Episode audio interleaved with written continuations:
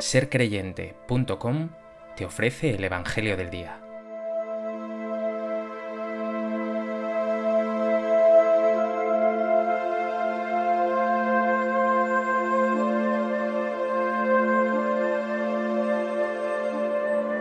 Del Evangelio de Lucas. A Isabel se le cumplió el tiempo del parto y dio a luz un hijo.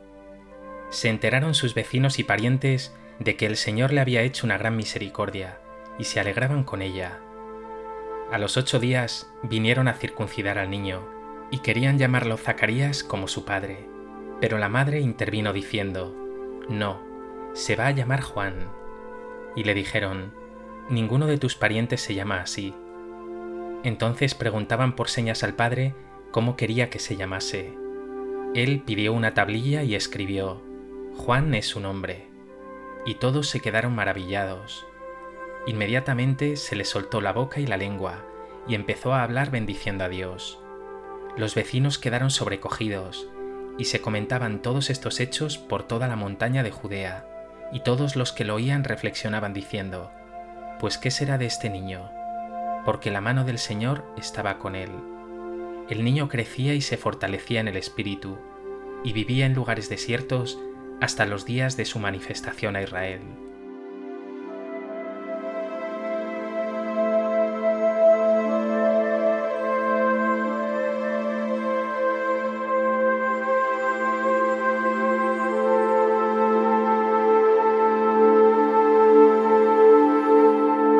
Hoy, 24 de junio, la Iglesia celebra la solemnidad de la Natividad de San Juan Bautista, profeta, precursor, pariente de Jesús y en sus mismas palabras, el hombre más grande nacido de mujer.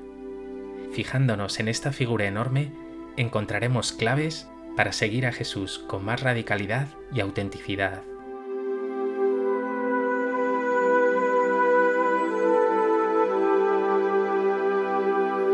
A propósito de esta solemnidad de San Juan Bautista y de este Evangelio de Lucas, me gustaría compartir contigo tres reflexiones.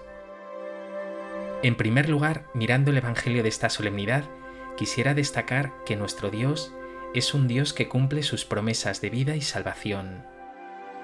El ángel había anunciado a Zacarías, padre de Juan Bautista, que tendría un niño, un anuncio que a él le parecía imposible, ya que Isabel, su mujer, no solo era estéril, sino ya anciana.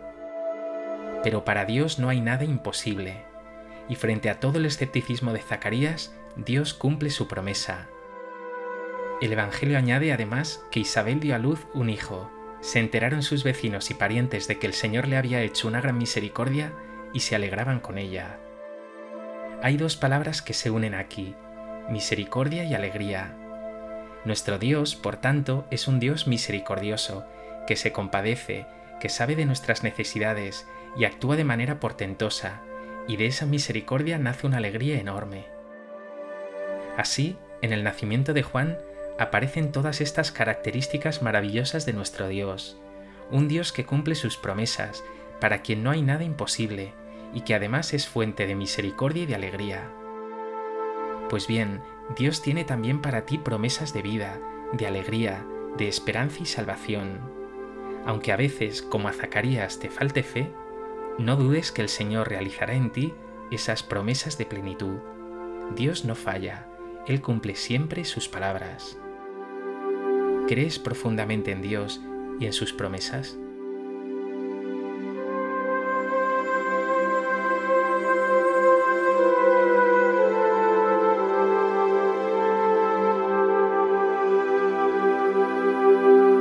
En segundo lugar, Juan es el precursor. Él realiza en su vida esa profecía de Isaías, voz que grita en el desierto, preparad el camino del Señor y lo hace con humildad y espíritu de servicio. Él mismo dice, El que viene detrás de mí es más fuerte que yo, y no merezco ni llevarle las sandalias. Juan encarna, por tanto, no solo la verdadera humildad, la autenticidad, el servicio a Dios, la radicalidad, sino sobre todo ese papel de preparación para la venida de Jesús. Y de ahí que Jesús lo elogie de una manera increíble. De él dirá, no ha nacido de mujer uno más grande que Juan el Bautista. tú también tienes, como Juan, un papel de precursor. Tu misión es también preparar el terreno para la venida de Jesús, para que Él venga a tu vida y a la de los demás. Por eso pregúntate, ¿contribuyes con tus palabras y tus obras a que Jesús se haga un poco más presente en el mundo?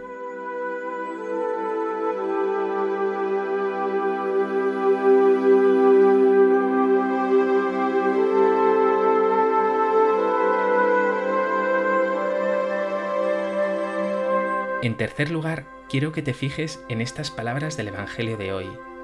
Querían llamarlo Zacarías como su padre, pero la madre intervino diciendo, no, se va a llamar Juan.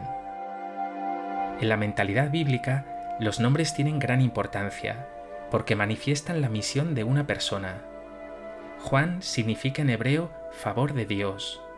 Isabel significa Dios ha jurado y Zacarías significa Dios se ha acordado.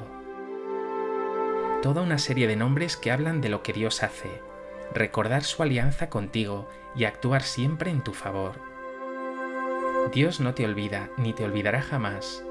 Él actuará siempre favoreciéndote, salvándote.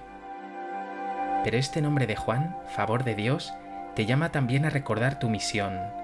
No olvides que tú también eres favor de Dios para los demás Eres un don, un regalo, una buena noticia para los otros. Tienes una misión preciosa de anunciar esta misericordia y esta alegría que Dios quiere dar a todos sus hijos.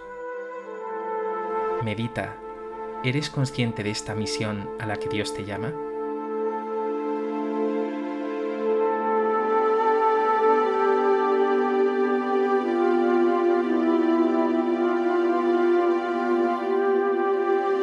Pues que esta solemnidad te lleve a renovar una vez más tu papel de precursor del Señor, que como Juan Bautista prepares con alegría y fidelidad un camino para que Jesús pueda venir a este mundo y ser buena noticia para todos.